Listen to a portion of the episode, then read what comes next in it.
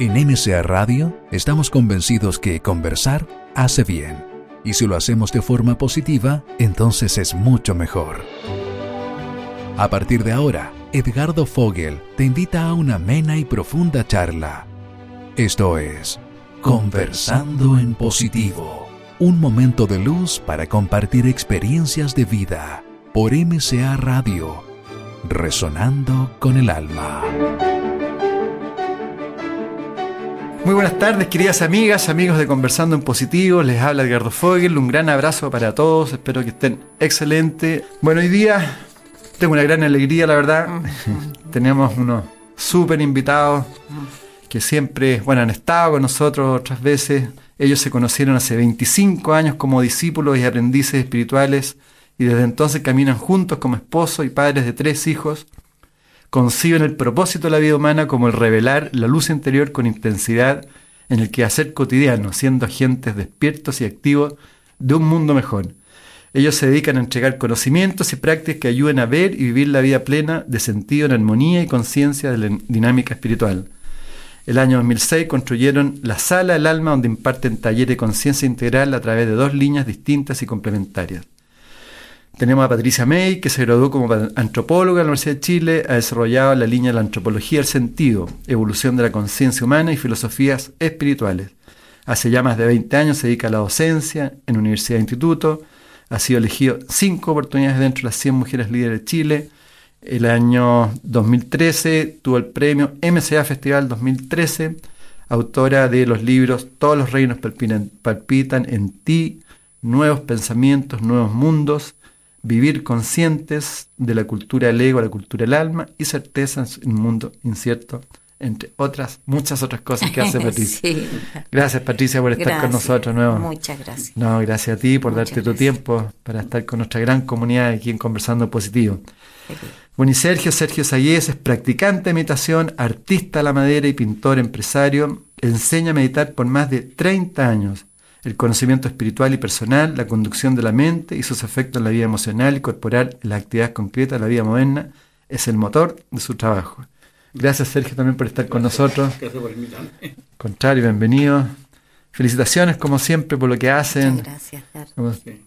Y Sergio, bueno, tú sigues también con tu trabajo de meditación. Sí, seguimos trabajando. Bueno, nosotros tenemos lo que se llama la Escuela del Alma, donde hacemos nuestro trabajo más importante eh, y un trabajo de formación y desarrollo a las personas en que les damos una visión y ciertas prácticas para que vayan teniendo una experiencia de lo trascendente. ¿Y ha crecido la escuela? Se ha mantenido, yo creo. Sí, ha crecido, diría yo. Lo que pasa es que hemos ido transitando, Edgardo, de, a través de nuestro propio tránsito interior, ¿ah? que eh, al comienzo yo empecé hace muchos años atrás simplemente con clases de tradición espiritual, Sergio por su parte con talleres de meditación, ¿ah? pero hace dos años ya a nuestros talleres que hacemos juntos dejamos de llamarlos simplemente talleres y, y, le, dimos el nombre de escuela, lo cual es súper significativo, o sea, no es casual, no es porque sí, ¿ah? escuela del alma, lo cual implica que las personas que están ahí están haciendo también una práctica interior y un trabajo interior para ir en un camino espiritual. Ya no es solo eh, como ir a reunirse una vez a la semana para aprender cosas y relajarse. Y eso involucra que hay algunas prácticas, como estábamos antes conversando, prácticas bien concretas, como por ejemplo la práctica de ir avanzando en el tema de la meditación. ¿ah? Hay como cuatro pilares fundamentales de la práctica que la gente va tomando un poco para que vayamos haciendo un camino de realizar y revelar de verdad el aspecto interior en lo diario, porque que no sea algo aprendido de culturas maravillosas o textos filosóficos, sino que sea algo que uno pueda vivir. Ese es el tema. Uno pueda practicar, uno sea en sí mismo una persona que, el mensaje, digamos, quien eh, lo realiza. ¿ah? Ese es el punto. Yo creo que el gran, la gran diferencia entre las religiones y, un camino espiritual auténtico es que las religiones eh, llevan a la persona como a, acotar en ciertos comportamientos éticos y prácticas, y sé yo, lo cual sirve, obviamente, mucho. Sin embargo, eh, un camino espiritual te lleva a despertar a ti mismo, a ese centro interior y espiritual, y por lo tanto hacerte cargo tú mismo de esa irradiación en el mundo. Ahora eso es más lento si es que uno quiere desarrollar una escuela, porque las personas también entran de repente con mucha fantasía. Y, sí, sí, sí, sí, mm. sí, pero ha sido increíble para nosotros la experiencia de también aprender eh, como algunas prácticas eh, que llevan a la persona en un primer periodo que yo lo encuentro no tan lento, ya, por ejemplo, a comenzar a conocer cómo funciona su mente, a poder hacer un espacio de conexión interior, armonizarse interiormente, a liderar sus estados emocionales, mentales. O sea, eso es maravilloso. Yo creo que. O sea, se produce inmediatamente un cambio ah, de, visión. ¿eh? En la calidad de, vida. De hecho, ah, en, una relajación, nomás las personas pueden, después de un estado de relajación profunda, eh, cuando salen de la relajación, ya sienten un cambio inmediato, digamos, como de la actividad mental, emocional y, y una sensación agradable, de paz, de tranquilidad, de, claridad. Yo me recuerdo hace muchos años cuando por un, eh, por un aviso que salió en el Mercurio, por meditación trascendental. Mm. Me acuerdo cuando fui, fui hice todo el tema, como que se produce una excitación así, ¿eh? Como que es un nuevo mundo que uno empieza a ver. Oye, y además que, Edgardo, en aquellos tiempos, ah, en aquellos tiempos, yo creo que hoy día es como difícil verlo, pero era algo como, como raro, como, o sea, realmente Qué increíble, yo digo, fíjate que yo me acuerdo en aquellos tiempos, seguramente, pues. nosotros vivimos esa, esa etapa en que se predecía que venía una era espiritual, de despertar, y yo cuando miro hacia atrás, qué sé yo, 30 años, eso de verdad ha ocurrido. Quizás no tomó la forma que uno se imaginaba, quizás uno se imaginaba una cosa idealizada, mm. pero de verdad hoy día o sea, pensar que hay colegios que están enseñando a los niños a ser conscientes y a dirigir su mente y a hacer yoga y armonizar. O sea, eso ha ocurrido a partir del trabajo de muchas personas en el mundo que estuvimos comprometidos y hemos estado comprometidos por décadas. ¿ah? Bueno, y hay cambios de lenguaje. O sea, impresionante. Palabras nuevas. Oye, me acuerdo una vez hace, no sé, de, de hace 15 o 20 años, que alguna de, nosotros, de amigos nuestros que estaban en lo mismo, dijimos, no lo puedo creer, mira, en el diario mencionaron la palabra meditación, no lo podíamos creer. Y ahora, pucha, es una práctica que está hasta en las empresas, pues. De todas maneras. Ah, Por eso estamos en una época bonita, en el sentido y, y, que se pueden hacer muchas cosas. Bueno, el programa hoy día tiene que ver con eso. Nosotros le pusimos felicidad y bienestar. Mm. El nombre. Un poco eh, Quizás la, primera pregunta es cómo conectarnos a la fuente de la felicidad en los actos cotidianos. Sí, yo como que me gustaría dar como un contexto amplio como para, no sé, como una mirada mm. en relación a que hay como un espejismo fundamental que hay que comenzar como eh, venciendo, trascendiendo, siendo consciente en nuestra cultura, y es que la felicidad se obtiene desde afuera. O sea, como esa idea de que la felicidad se logra, ni siquiera estoy yendo, claro, uno podría pensar se obtiene con las posesiones o las riquezas, ya, pero ya sabemos, estamos aprendiendo mucho, ¿cierto? Que la cosa no va por ahí. Mm. Que ya una cota mínima de, de, comodidad básica o de tener las cosas aseguradas, después no vas a ser más feliz por tener más y más. Hay estudios que lo indican. Pero aparte de eso, eh, esta idea de que va a haber una situación ideal o utópica en mi vida a la cual yo voy a llegar, ¿ah? eh, a través de la cual yo voy a ser feliz, ¿ah? o qué sé yo, yo voy a ser feliz el fin de semana cuando esté con los amigos, voy a ser feliz cuando jubile, voy a ser feliz cuando haga un crucero, voy a ser feliz, los grandes eventos. Claro, voy a ser feliz cuando, no sé, cambie la pareja, voy a ser feliz cuando mis hijos crezcan, siempre poniéndolo afuera. ¿ah? Como, como si hubiera algo afuera que pudiera satisfacer. Y, y quizá la primera utopía que hay que vencer es darse cuenta que la felicidad más profunda no viene de afuera, sino que la fuente de la felicidad es interior. Yo creo que ese aprendizaje mm. es el aprendizaje en que a nivel de personas conscientes en el mundo o, mm. ¿ah? practicantes espirituales en el mundo estamos haciendo. O sea, ese paso y conectar con esa fuente interna, eh, con un espacio de paz, de plenitud, eh, de amor, de relajación interna, para eso poder ponerlo en la vida diaria, yo creo que eh, como planteamiento mm. general eso es súper importante. Quizás tú podrías, Sergio, decir cómo, no sé, qué... ¿Cómo practicarlo en realidad? Claro, lo que pasa es que con lo que dice Patricia, eh, en realidad eh, hay que pensar que también esto es un proceso, no es una cosa que se produzca así. Decíamos recién que si uno se relaja y incluso si en este momento alguien se, se concentra en su respiración un rato y está consciente de la respiración, va a experimentar un estado de mayor tranquilidad y de paz, qué sé yo. Pero en realidad es un proceso eh, como en el tiempo. Detrás de esto eh, hay un, un trabajo de disciplina, digamos, en que yo voy lentamente practicando para estar más consciente y eso me permite salirme un poco de todo el ruido mental, emocional en que eh, normalmente están las personas. Cuando experimento eso, es decir, es como que estoy nublado y saco la cabeza y veo que existe el sol y eso trae paz, tranquilidad y claridad. ¿ah?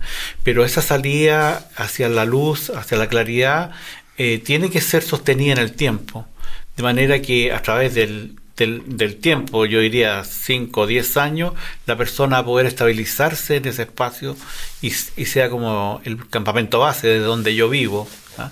y porque igual van a existir todos los ruidos de las preocupaciones, de, la, de todas las cosas en que mentalmente estamos envueltos, emocional y mentalmente. Eso es lo que hoy, hoy, llaman un poco también la meditación activa, o la capacidad de tener una meditación activa en, la vida común y corriente, ¿no? Claro, es como, a ver, si, si lo que me trae tranquilidad, paz y claridad es estar consciente en un hecho tan tan simple como la respiración, ¿ah? Si yo voy ejerciendo mi conciencia durante el día en distintos aspectos, así estoy comiendo y estoy consciente de lo que estoy comiendo, mm. estoy manejando y estoy consciente de que estoy manejando, voy caminando y me tomo conciencia de la planta de mis pies y camino eh, consciente de la planta de los pies un buen rato, eso va, esas prácticas van haciendo que baje todo mi nivel de actividad, de ansiedad mental, emocional y me permite en realidad descubrir algo que está en forma natural dentro de mí, que es la plenitud, la claridad, la felicidad, porque la felicidad en realidad está dentro de uno en forma natural. Nosotros tenemos la cabeza llena de ruido y de emociones y eso no nos permite experimentar eso que en realidad debería ser como el estado natural del ser humano. Y ustedes como pareja respecto a la felicidad, ya muchos años como pareja, como padre, ¿Cuál es la importancia de, 30 años. 30 años, por eso. recién. claro, ¿qué, ¿qué, brinda la, la, vida en pareja en el desarrollo de la universidad y cuáles son también, bueno, las fortalezas y cuáles son también las limitantes? Mm. Yo creo que para nosotros la experiencia de ustedes. Para nosotros como pareja en realidad es plantearse como eh, que estamos en un proceso y en un camino. Y eso hace que también como las dificultades que tenemos cada uno en nuestra relación eh, son dificultades que están en un proceso.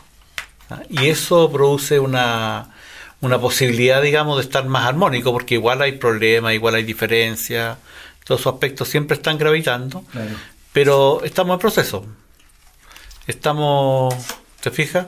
Y eso eso facilita, digamos, facilita la relación. Saber, saber que están... O sea, yo creo que es súper importante eso, pues como mm. verse, porque solo esa mirada, ¿ah? la mirada mm. de...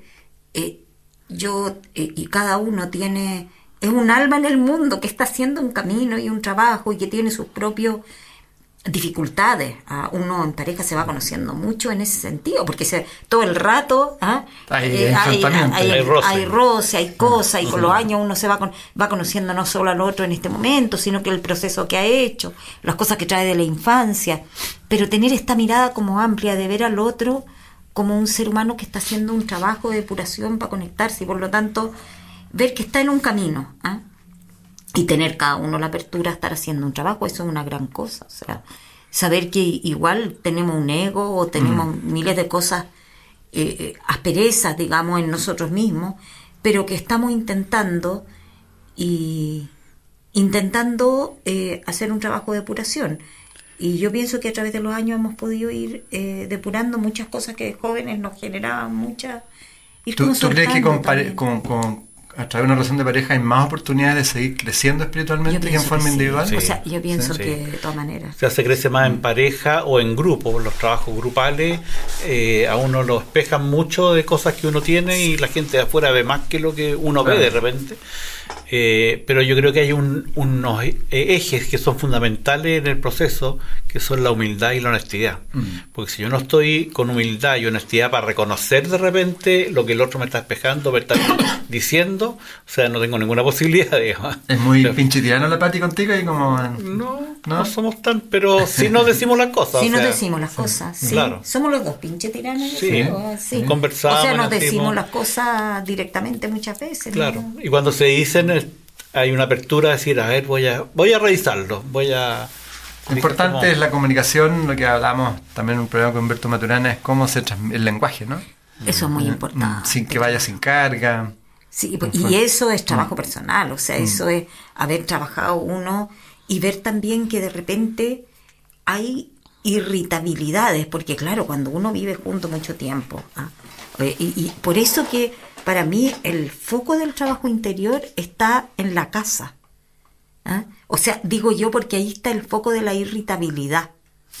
¿Cierto? ¿Ah? Entonces de repente uno anda eh, por una cuestión lunar, por una cosa, qué sé yo, no sé. Cíclica, anda cíclica. Anda, por ejemplo, en un estado de irritabilidad de cosas que comúnmente no te molestan y en ese momento te está molestando. Se reconocer qué viene de uno también y qué es el otro, hasta qué punto uno está eh, desde su, a ver, desde su como mm, espejismo, desde su distorsión cognitiva, viendo al otro de una manera distorsionada porque tú estás distorsionado. Por ¿ah? Por eso que trabajar también mm. diariamente, para a mí me parece súper importante, el centro interior para pacificarse y ver las cosas eh, desde un espacio de apertura, de, de paz mental, de quietud interior, para poder ver no desde el enganche emocional, si en el fondo, Edgardo, cuando decimos que adentro de uno está ese cielo, ese, ese centro maravilloso,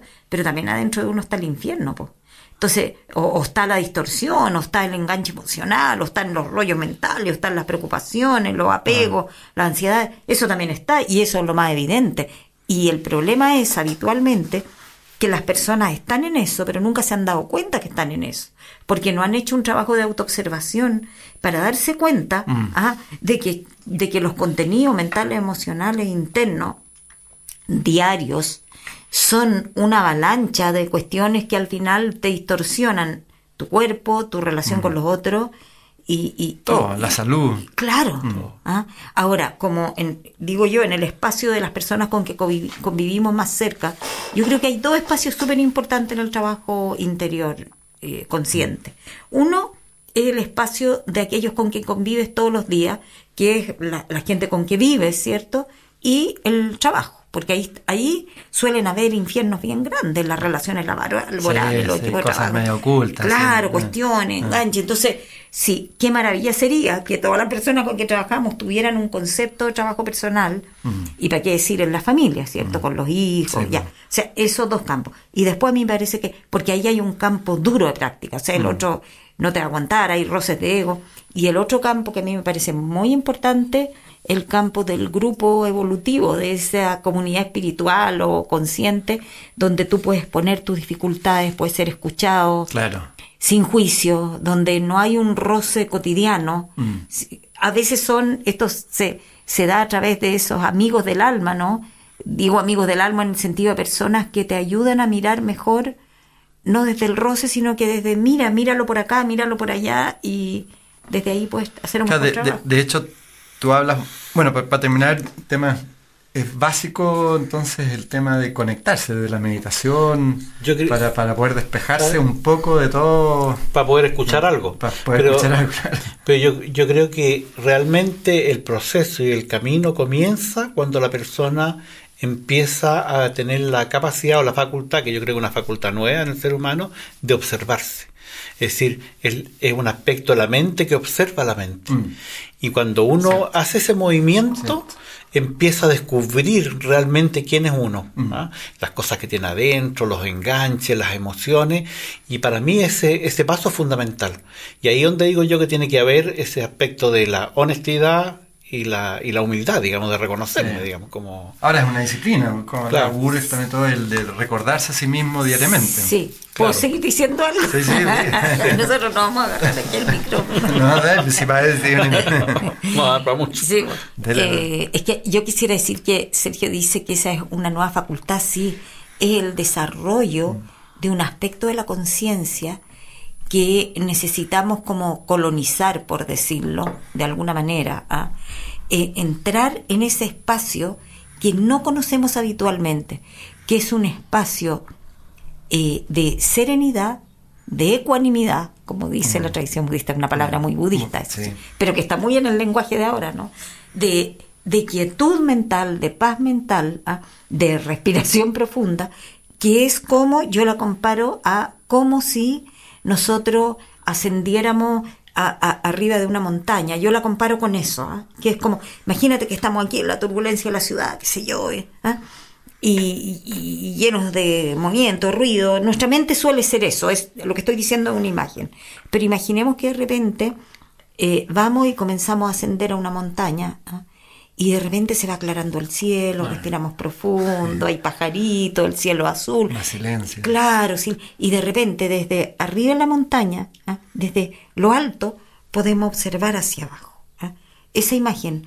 Ahora, ese alto de la montaña está dentro de nosotros, mm. que es un espacio de paz, de serenidad, y eso involucra el desplegar un nuevo campo de conciencia que habitualmente no está desplegado y que suele llamarse en las tradiciones espirituales la mente causal o la mente superior. Mm, claro. ¿Cierto? Claro. Y ahí puedes recibir los mensajes del alma, pues ahí está la intuición profunda, ahí está. Lo que pasa es que con el estilo de vida que tenemos, no nos damos el tiempo para ir para ahí para allá, porque parece que eso no tuviera ninguna importancia, porque parece que lo único que tiene importancia es andar corriendo todo el día para producir, funcionar. Y ese espacio, y cuando tenemos tiempo libre, nos enchufamos de cosas que nos estimulen. la televisión, el la tele, el computador, los WhatsApp, o la lectura. Pero ese espacio como de, de silencio interno para, para ir ahí, eh, o sea, sin eso es una condición sine qua non de un trabajo espiritual. Sine qua non. Sin eso, sin ese espacio de observación ecuánime y pacífica, no hay camino. Así como sin práctica no hay camino. Bueno, ya saben, queridas amigas, amigos, estamos aquí con Patricia May y con Sergio Sayez hablando de la auténtica felicidad, la importancia de conectarse con ese espacio interior. Pati, eh, tú tienes un, concepto muy bonito hablando del caminante espiritual. Eh, tú dices, es quien intuye que la vida es más que la dimensión material y el éxito, apariencia, consumo, intuye algo más amplio, profundo y radiante para la vida humana. Es quien anhela vivir una vida vibrante de propósito y sentido de colaboración y entrega. El caminante sabe que el sendero que nos conduce de la oscuridad a la luz se despliega invisible en la vida cotidiana. Cada circunstancia representa una oportunidad de transmutar, de reenfocar, de aprender, de actuar en conciencia y amor. La fuente de vida está en el propio interior, en el fondo de la mente, en el centro del corazón, en medio del silencio interior, está la sabiduría y el amor que constituye el eje y la expresión del caminante. Qué bonito, ¿eh? Es súper bonito. Hasta yo lo encuentro bonito. es preciso adoptar la práctica de nutrirse de ahí. Es que es que súper clave eso, ¿no? Sí, sí. Eh. Eh, es absolutamente el centro de un trabajo, de una práctica. O sea, yo creo que el camino comienza también cuando la persona comienza a intuir que hay algo más, pero no y, y, da un paso. ¿ah? O sea, lo intuyo, pero además de intuirlo y de saber que somos más que esta pequeña identidad, esta pequeña historia, esta pequeña vida, que nací aquí, que nací allá, que tengo esta historia, de repente, como que cuando uno lo ve con perspectiva, el pequeño yo es tan limitado en el sentido de que somos prisioneros de, no sé, de una nacionalidad, de una época de la historia, de, una, de una familia, de tanta, es como si eso fuera todo lo que somos. ¿ah? Y por lo tanto estamos totalmente condicionados, somos parte de una cultura, tenemos que hacer esto y lo otro. Entonces el tema mm. es como si lo vemos desde una mirada más eh, profunda, eh, eh, comienza a ocurrir algo y yo creo que lo que le ocurre a la mayoría de las personas, muchas personas, es un estado de profunda insatisfacción Muchas veces eh, lo que precede a la entrada de un camino más amplio, a la búsqueda, a la práctica, es una crisis personal, una crisis personal en que nos preguntamos eh, ¿qué estoy haciendo aquí? ¿Qué sentido tiene mi vida? ¿Para qué esta cosa de correr, correr todo el día? Claro, claro. ¿Ah? Entonces, detrás de esa crisis, muchas veces el tema es sentido, o sea, la necesidad de otro sentido de vivir. ¿ah? Ah. De, y, y, y, a mí me parece que el caminante es la persona que, eh, que se hizo esta pregunta, ¿ah? que busca un camino ¿ah? y que comienza a conectar con una fuente de vida interior y sabe ¿ah? que la vida es para mucho más que eh, mi pequeño yo y sus eh, individuales satisfacciones, ¿ah? Que somos un alma, un ser, un espíritu, la palabra que queramos usar, Claro. en acción en este mundo, que vinimos a hacer una entrega, que vinimos a participar de un proceso mayor que nosotros mismos. Entonces la vida diaria se vuelve apasionante porque con cada pequeño acto yo estoy haciendo un aporte. De todas maneras. Bueno, de hecho, lo que tú planteas, o sea, al, al, al expandirse la conciencia cambia la visión. Un poco lo que plantean Eh, también tantos científicos, o sea, que es un problema de visión, tenemos una visión muy limitada. Al- expandirse la visión cambia todo. Es que hay una, un, un tema que es muy importante en el tema de la felicidad, Edgardo, me parece a mí, que es que no, yo pienso que no podemos ser felices eh, profundamente, podemos tener momentos así como Claro. de, de alivio, digamos, ah, pero no se puede ser feliz si no hay un sentido de vivir mayor que uno mismo y el pequeño grupo, porque el alma humana necesita saber y vivir sintiendo que participa de un proceso Mm. mayor que mi propia satisfacción o asegurar la vida de mis hijos o que estén Sí. bien. ¿ah? Estoy hablando cuando se sobrepasan, ¿cierto?, las necesidades básicas. ¿ah? por supuesto, Eso claro. pongámoslo porque es súper importante. O sea, si yo no tengo comida ni agua ni... No, ya. claro. Pero sobrepasando la necesidad básica ¿ah? eh, y, teniendo un mínimo, ¿cierto? Ya eh, la vida se hace a la larga súper sin sentido. Entonces a mí me parece que la Mm. felicidad está súper ligada a un sentido de vivir que me hace entender incluso los momentos dolorosos, duros eh, de la vida Como un, como un camino. po- como un camino, Mm. ah, como un desafío, como parte de mi aprendizaje, como, eh, como crecimiento. ¿ah? Porque bueno, porque la vida es la vida y nos va a traer de todo, po. nacimiento, muerte, cambio, cosas, qué sé yo, Claro, agradables, cosas muy desagradables. claro. Todo, la vida es la vida nomás. Entonces, si yo la pudiera ver desde una perspectiva más amplia, para mí eso es un aspecto muy importante de ser feliz. ¿ah? Mm. que se integra el nacimiento y la muerte como parte de un proceso mayor del alma y de la evolución humana. Sí, en ese aspecto también dice que la persona movilizada espiritualmente también lo es socialmente, en el sentido de que mientras más conectada está con un eje interior de conciencia, amor y sabiduría, poder, más se sabe partícipe de una red mayor que sí misma, más proactividad por un mundo mejor. Entonces, en el fondo, tú planteas que es un deber ético la persona conectada interiormente ser proactiva por un mundo mejor. Esto caracteriza a los despiertos. Es que es de todos los tiempos. Mm. Es que ya. Sigue leyendo. Entonces, no, sí. Entonces tú hablas que la indiferencia sublime es una mala comprensión del despertar espiritual. ¿Cómo? Entonces, un poco tú lo planteas también en la revista Somos, cuando te hacen una entrevista, eh, que tú hablas que el conocimiento espiritual debe ser llevado a las políticas públicas. Sí, es que eso me que es fundamental, ¿eh? Súper importante. Sí, es algo que está, está en este momento faltando, digamos, como, Claro. como Claro. de fondo de las personas que están actuando y digamos que hay una, una, una desconexión. de- Claro. O sea, la este educación. ¿para qué decir? Imagínate, pero yo creo que se están dando pasos importantes. Sí. ¿no? Se está, en todo caso, eh, mira, hay una cosa que, eh, y, y yo creo que tiene que ver un poco con el descrédito del tema de los caminos, las escuelas o las líneas espirituales, y me parece que está bien que, que- que- que haya una mala mirada hacia eso, es que hay como esta idea de que hacemos un trabajo interno para como ayornarnos a nosotros mismos, Eh. para estar más comoditos. Es como una inflación Oh, del ego también, ¿no? Claro, yo estoy en la paz sublime que me importan los demás, ¿cachai? Es como, esa mirada a mí me parece que ha traído un gran descrédito a Ah. lo que es el camino espiritual, porque genera gente que en el fondo está en el mismo paradigma de egoísmo ah, y de autosatisfacción. O sea, el camino espiritual no es para eh, ayornarse a uno mismo, para uno estar... Por supuesto que uno está en paz, pero el- con un sentido de participación en algo mucho mayor y de aporte y de servicio. Se cayó una cosa, pero eso es parte de la vida. pero por supuesto.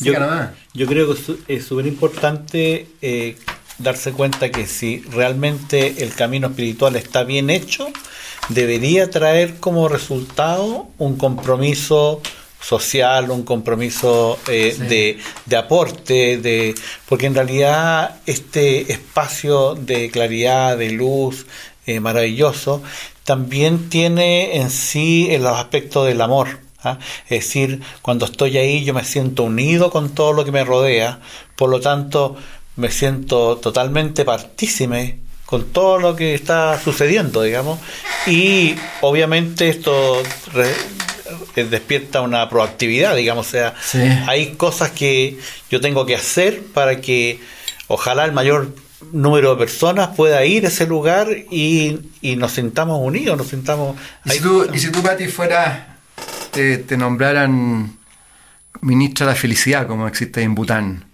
¿Qué, ¿Cuáles serían tus primeras medidas para un gobierno? No sé si sería buena en un cargo, ah, yo creo que sería, Pero bueno, fueras una asesora por Sería mala. Asesora para, para tener un, un, Chile más consciente. ¿Qué, ¿Qué, medidas habría que tomar? Ay, o sea, cambiar los horarios de trabajo. de verdad, hay cosas como bien concretas, así como, como tener gente trabajando encerrada en oficina y en computadores encerrado, mm. encerrado ocho horas, cambiaría como primero cosas exteriores, concretas, ¿ah? mm. eh, que permitieran mejor calidad de vida. ¿ah? Y después, fíjate, yo integraría eh, una práctica eh, a nivel, por ejemplo, una de las cosas que a mí me gustaría mucho que ocurriera ahora, cuando se empiece a hablar de la carrera docente, ¿ah?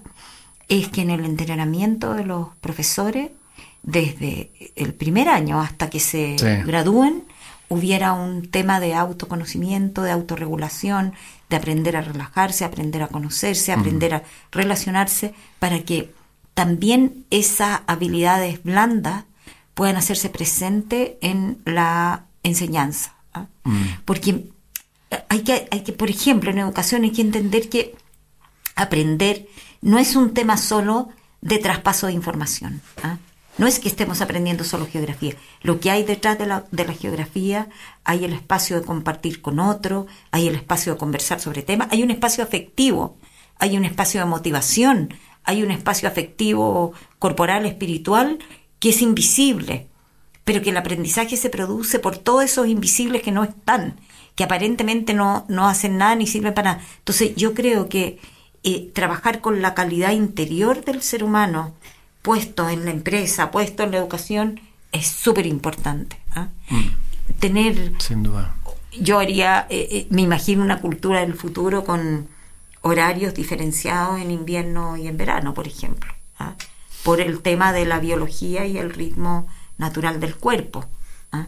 Eh, de, de, tiempos más cortos en el invierno y tiempos más largos primavera-verano haría tiempo en que las personas en los trabajos salieran afuera, se movieran, eh, se reciclaran, etcétera. Como lo hacen un poco los chinos ahí con el tai chi, y que salen a la almuerzo ah, hacen su tai chi. Sí, mm. sí. O sea, yo creo que hay cosas simples que tienen que ser aplicadas. O sea, hoy día, por ejemplo, en la oficina, vez estuvimos en una cosa de, en una institución de, de, trabajo eh, público, ¿ah?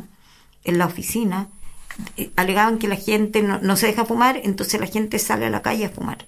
¿ah? Cada tanto rato y se arrancan para fumar. Pero en el fondo yo me preguntaba, capaz que lo que quieran es aliviarse un rato de un encierro, de una cosa oscura y salir a un lugar más claro y tener horarios que permitan... Eh, hoy día tenemos un conocimiento en neurociencia sobre los ritmos humanos y el trabajo y el estudio hoy día va totalmente contra los ritmos humanos. Yo cambiaría eso en políticas públicas. Y también de repente crear como espacios donde la gente pudiera ir y estar tranquila.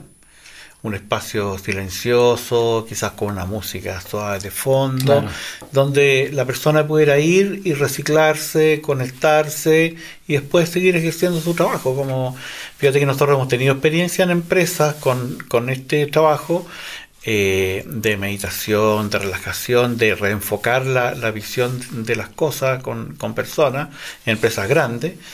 y en realidad el efecto que se ha producido en las personas en cuanto a calidad de vida, a felicidad, todo eso ha sido maravilloso, eh, tanto en el trabajo como en, en, su casa, pero también ha reportado un mejor eh, desenvolvimiento en el trabajo, o sea, un mayor, mayor rendimiento, que en general eso es como lo que persigue a la gente que quiere como... Ahora, dentro de eso también, también en una última entrevista con Humberto Maturana, se, hablamos bastante de cómo cambiar el, el estilo competitivo a, un estilo de colaboración. Bueno, Porque mientras, claro. Es que es un cambio. Yo, yo tengo la idea, de que eh, si es eso solo, eh, se puede hacer eh, en una combinación de un cambio paradigmático, cultural, de la mente colectiva, de otros valores. Mm. Por eso, por ejemplo, a mí me parece que el tema de la educación en valores es fundamental. Una cultura que da un viraje, no, mm. que deja de poner el centro del individuo en la cosa material, en la cosa económica. O sea, ahí hay un viraje que dar. Porque, porque en las empresas, esto es muy, a mí me impresiona mucho, hacen hacen talleres de colaboración, pero cuando van a la dura, aquí lo que importa son los resultados. ¿ah? Y en el fondo hay un contramensaje permanente, ¿ah? como aparentemente humano, pero en realidad aquí lo que importa son las metas, y si no te echan y compites con el que está al lado, con la otra empresa, mm. para tragártela. Entonces, si no hay un cambio de conciencia más profundo, yo creo que es imposible hacer un cambio sociocultural. Por eso digo, o sea, mm. tiene que haber un trabajo muy profundo de para qué estoy en el mundo. Yo cuando digo un cambio educacional me refiero a un cambio de sentido de vivir. ¿ah? No solo de saber más de esto, de lo otro, de lo otro, sino que de verdad otro mensaje respecto de qué sentido tiene la vida humana. ¿ah? Claro. De hecho, yo tenía anotado, después que fue también con Humberto, dice, eh, el trabajo por la equidad de una vertiente educacional y económica no basta, si ésta no va acompañada de una educación ética existencial, en que las personas pongan el sentido de la vida y la felicidad en la realización integral para servir a la sociedad y no para depredar, consumir, escalar. Una, educación que lleve a, a saber y sentir que la vida es para amar, dar y realizarse al máximo tiempos la importancia de la educación humana. ¿Cómo llevarla a cabo? Bueno, ahí... Pero, o sea, por ejemplo, claro, porque a los chicos Estuvimos, estuve hablando en un congreso grande hace poco, ¿ah? en un seminario grande. Entonces, una chica levantó la mano de 16 años, me dijo, pero lo que usted está diciendo, a mí lo que me dicen en mi liceo es que tengo que ganarle a todos los demás, porque tengo que entrar a la mejor carrera, porque tengo que ganar la mejor plata. Este es el mensaje. Eso es una anti-educación. De todas maneras. ¿Cierto? Porque en el fondo, eh, eh, yo no quiero decir que a las personas no se les diga que tienen que dar lo mejor de sí y trabajar la voluntad y trabajar el esfuerzo y todo, pero, a ver, damos lo mejor de sí para mejor servir por un mundo mejor, no para yo depredar, como dice ahí, ¿cierto? Humberto Maturana, y para sacar la mejor tajada para mí mismo. Si ahí es donde está distorsionada la cosa. Entender que venimos aquí a, a dar lo mejor por un mundo mejor, no para nosotros irnos Oye, si cuando nos vayamos para el otro lado, cuando nos vayamos, no nos vamos a, nada. No nos vamos a llevar nada. Nacimos peluchos, nos reducimos a ceniza o a gusano. Ese es el, el, cuerpo. llevarse algo, los regalos del alma que nos podemos llevar son el amor, lo que hemos compartido, lo que hemos desarrollado, lo mejor, pero para poder darlo. Yo creo que ese viraje valórico profundo, que yo encuentro que se mm. pone como barniz pero que se niega a cada rato, se niega en la educación, se niega en la empresa, mismo SIMSE, o sea, los colegios compitiendo económicamente. A en, las conversaciones, también los políticos, tú ves que, o sea, solamente antagonismo, no, no, hay cooperación. no hay cooperación, claro. ¿ah? Ninguna, digamos. O sea, no, hacer el zancadilla al otro. o, hay canje, hay, a ver, yo, tú, tú, me das tales votos, yo te doy el los empate. votos. Claro, o sea, eh, aquí, bueno, aquí, aquí opera la palabra altruismo también, o sea, mientras más gente haya que actúe desde el altruismo, yo tengo harta esperanza también, porque si hay muchos adultos que están despertando, pero también creo que puede ser, ojalá, ojalá mm. que así sea, que los jóvenes vienen en una ola más amplia y ojalá más altruista, ojalá menos solo de conseguir resultados materiales en la vida, sino que ver al ser humano íntegro, integral en todo su aspecto.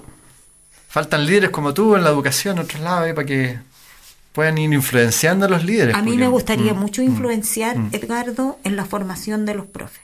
O sea, Mm. yo creo que ahí hay un tema que es muy importante. Bueno, Claudio Naranjo tiene el programa, el programa SAT. Sí, excelente. Que, no lo inflaron mucho aquí.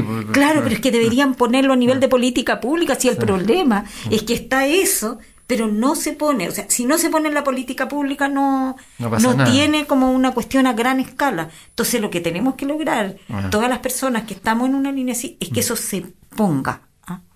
se ponga en, en la educación pública. ¿ah?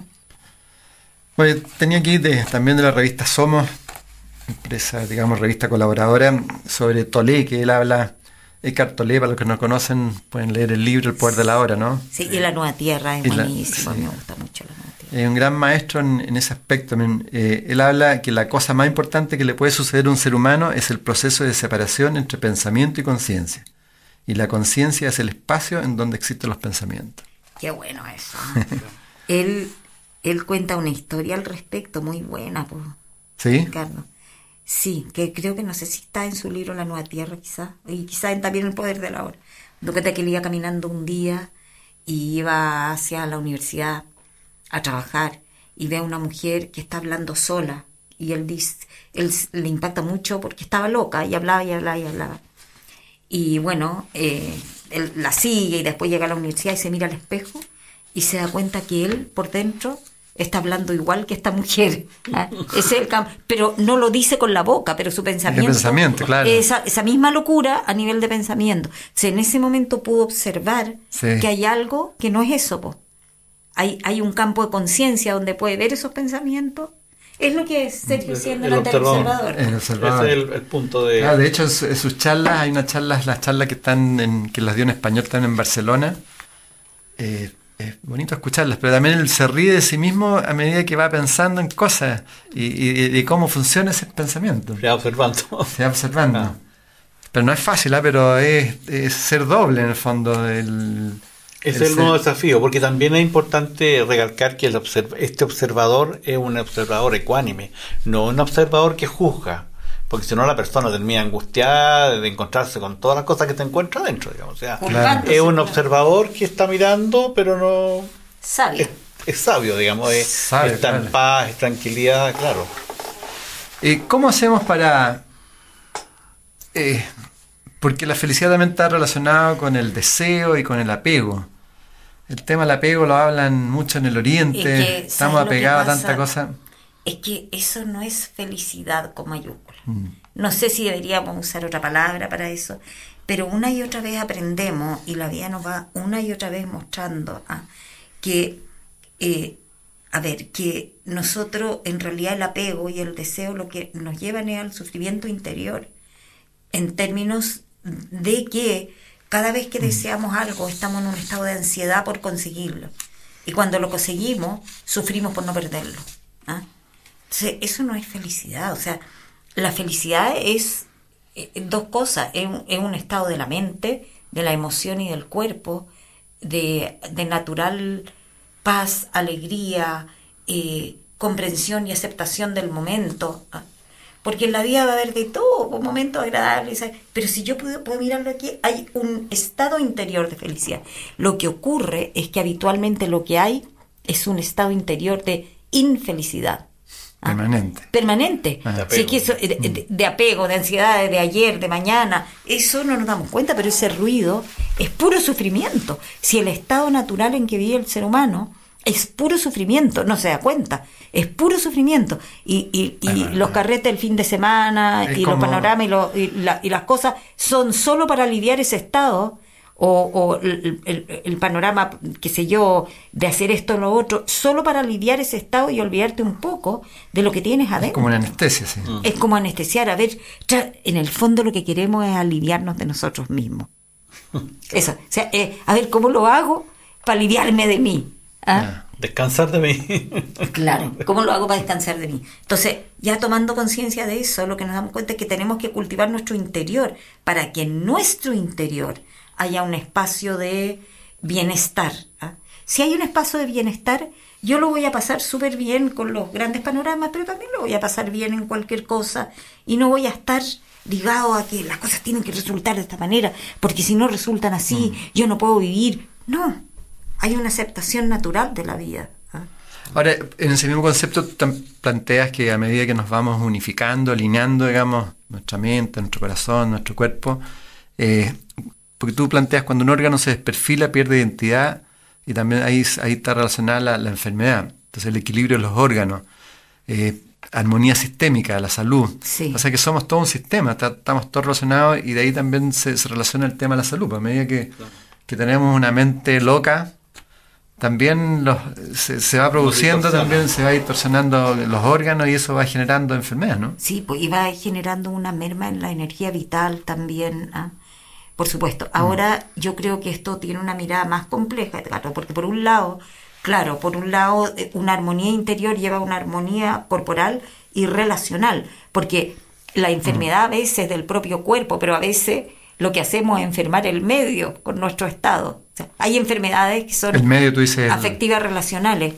Ah. Digo, el ah, mundo entero, pero de repente intoxicamos el ambiente en la familia y de repente, no sé si te ha pasado, pero a mí me ha pasado que me llama una persona por celular y, está completamente alterada. Sin duda. Y me deja temblando y yo tengo que hacer un realineamiento para... Eh, ¿Te fijas? ¿Ah? De todas maneras. Ahora, si uno está, la, pilla en un estado de, profundo alineamiento, no te hace nada, pero sí te Entonces, nosotros podemos ser muy tóxicos mm. y podemos generar mucha enfermedad social. Yo creo que nuestras sociedades están completamente enfermas por el tipo de vibración que tienen, por el estrés en que vivimos, por la irritabilidad permanente. Es una enfermedad personal y colectiva. ¿ah?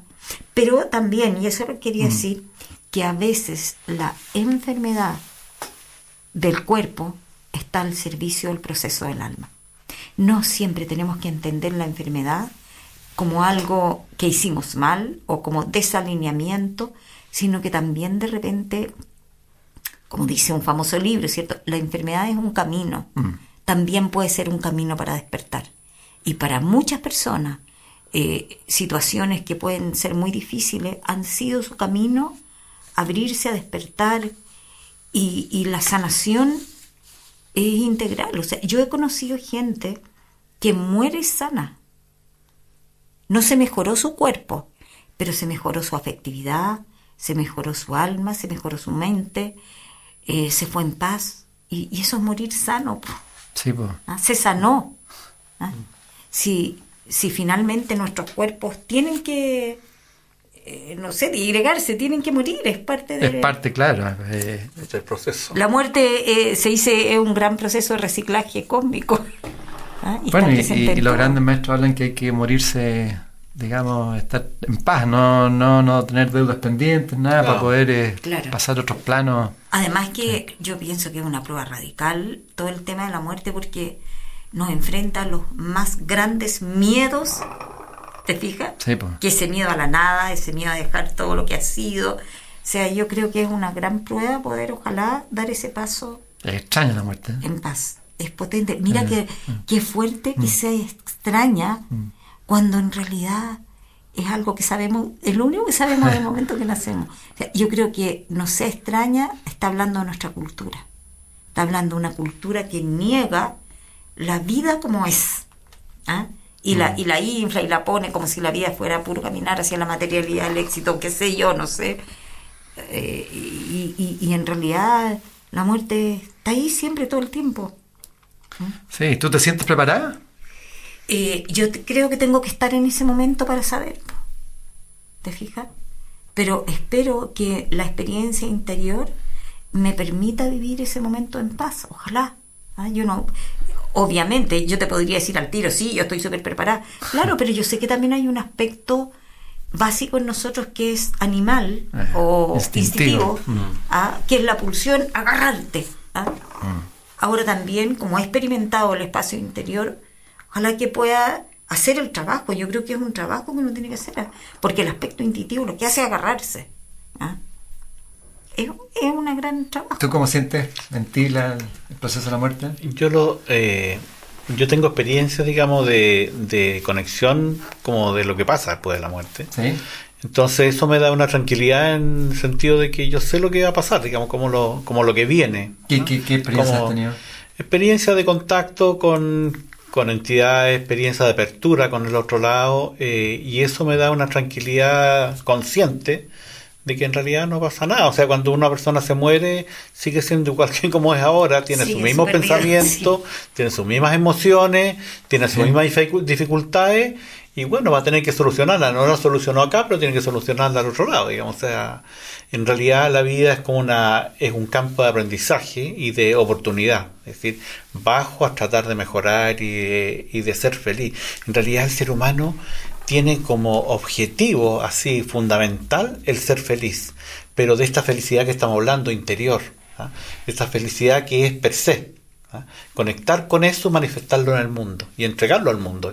Ese es el objetivo, es, la, es como la meta, digamos, del proceso y, de, y del ser humano de cooperación, de todo el proceso que en realidad es universal, es de toda la humanidad. ¿ah? No es algo tampoco individual de cada uno uno tiene, está participando de un proyecto, por decirlo así, que es mundial, en que el ser humano tiene que manifestar esa luz en el plano físico, es decir, traer lo que se llama el reino de Dios a la tierra. Mm. ¿ah? Y ese es el objetivo, digamos. Entonces, yo no lo logré en una etapa, voy a tener que reconsiderar el otro lado y volver nuevamente a intentarlo porque ese es el trabajo que tenemos que hacer. Digamos, Yo creo que es importante, como salió este tema, como decir que cuando se pasa para el otro lado, y es una manera que nada cambia tanto. O sea, uno cree que, que cambió, que te moriste, te fuiste al cielo, al infierno. No, en realidad el cielo y el infierno el estado de nuestra mente y ese estado sigue igualito. Es como lo mismo, sin el cuerpo físico nomás. Esa es nuestra experiencia, no solo un conocimiento que está en todas las tradiciones, pero también es nuestra experiencia. Y lo otro es que mm. eh, en realidad como como nacer para, para el ser psíquico, nacer o encarnar, como se dice en algunas tradiciones, ¿ah? tomar cuerpo. Eh, es como venir a jugar el partido de fútbol en la cancha. Es como que te preparas, haces esto, planificas, aprendes técnica, pero aquí, colmo, te olvidaste de quién era, ¿ah? no sabes, te olvidaste. Que quizás le pasa eso a un deportista, ya no puede estar en lo que le dijo el entrenador, ahora está él con lo que él es y con lo que él sabe. ¿ah? Como la ley, esta ley que opera del olvido cuando el niño nace y ni siquiera nos acordamos nuestros primeros años de vida, o sea, nos acordamos desde, no sé, cuatro o cinco años en adelante y con eso y con eh, lo, a ver, la inspiración que viene del alma y que se ha eh, cultivado en otras vidas, que es lo que nos da esa fuerza, va a ser con lo que vamos a poder eh, vivir aquí y jugar el partido. Si estamos todos jugando un partido aquí. Bueno, tú tienes, para todas las amigas, amigos doctores, hay un sitio web www.patriciamay.cl donde ahí tienes un montón de artículos, los mismos, algunos que habías enviado antes en la revista El Sábado, El Mercurio y todo. Y uno de ellos también habla que para nacer es preciso morir. Uno más o menos antiguo. Eh, es que eso, eso yo lo escribí después de un proceso personal, eh, de una cambio muy profundo de conciencia, eh, eh, de, de, mucha muerte, de, de mucha muerte interior, ¿ah? interior, de, de algo que no, no es algo que haya sido em, intelectual o planificado por mí, sino que un proceso de profunda conversión en relación a todo lo que había sido mi vida, las emociones enquistadas, a cosas que traía de infancia, a conectar con dolores que estaban ahí, que yo no me estaba dando cuenta y que se me vinieron encima, no es que yo haya querido hacerlo, se me vinieron en sueños, se me vinieron, me empezaron a, movilizar y hubo un proceso de depurar ah, y de conectar con lo que se llama el viaje, eh, el, el, viaje oscuro del alma. ¿ah? Eh, de conectar con muchas cosas que habían ahí, como lo que yo le llamo el pozo profundo, porque en un sueño lo vi. Que es una prueba de los grandes iniciados. Sí, sí, como un pozo mm. profundo de oscuridad con el cual estuve. Y luego me di cuenta que hubo una gran muerte para mí, de mi ser, para poder renacer. Y eso lo pongo como, eso a mí me sirvió mucho, me acuerdo, ver, ver una semilla. O sea, la semilla, para que nazca la flor, tiene que morirse y, y, mm. permite ese proceso. O sea, la semilla deja de ser semilla ¿ah? y tiene que permitir esa muerte de sí para que nazca algo nuevo. ¿ah? Y esto se puede replicar mil veces en la vida de las personas, de todos nosotros. En lo microcósmico también, no sé, el niño muere para que nazca el adolescente. Claro, después el adolescente lo integra o el viejo sabio lo integra, pero este permitir, ya que estamos hablando de la muerte, ¿eh? Permitir las muertes en nosotros. Mm. Ah, para poder renovarse. Claro, porque pero lo que ocurre es que la muerte siempre hay un momento, un trance en la muerte que es duro, que es doloroso, que no sabemos hacia dónde vamos, que es incierto, que sé que tengo que terminar con esto, pero no sé hacia dónde va lo nuevo. Mm, ¿ah? mm. No sé si, si voy a seguir viviendo siquiera, pero sé que esto tiene que terminar. Entonces, esos momentos en la vida, de repente nos aferramos y nos aferramos porque tenemos terror a eso, a, dar el paso. Yo creo que hay un elemento que es importante como tener presente en el, en el proceso de la vida, y es que en realidad uno nace, pero en su interior, en el fondo, trae el perfume o la leve chispa o la conciencia de lo que tiene que hacer. ¿ah?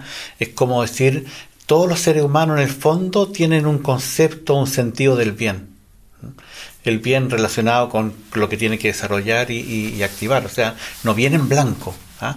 Viene algo al fondo que está siempre hablándole y diciéndole por dónde. ¿ah? Lo que pasa es que de repente esa voz la echamos al bolsillo y no hacemos los lesos, digamos. Pero en realidad, si uno va al silencio y al recogimiento o a la tranquilidad, se va a encontrar con eso. ¿ah? Es como una brújula interna que me va mostrando por dónde. Y, y eso es maravilloso.